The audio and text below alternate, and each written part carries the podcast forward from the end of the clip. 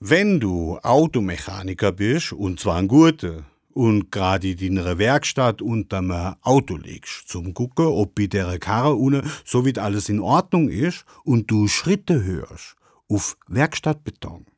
Der Kopf ein bisschen dreisch und Frauenschuhe siehst, sehr, sehr schöne Frauenschuhe, können's Lili sie, mit der du gerade Affäre hast, und zwar eine schöne. Denn freu dich, obwohl du sie gebeten hast, um Himmels Willen nicht in der Werkstatt vorbeizukommen. Höre die Schuhe und die Bei zu der Kundin, derer das Auto gehört. Ruf, Haskli, mu nur schnell was gucken, was ich aber so sehe, sieht's gut aus.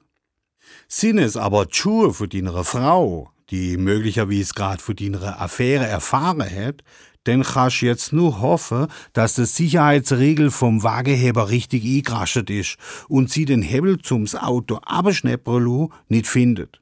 Du weißt ja, wie sie ist. Impulsiv, emotional. Und dann macht sie manchmal Sachen in ihrer emotionalen Impulsivität, die ihre fünf Minuten später oft schon wieder leid tun.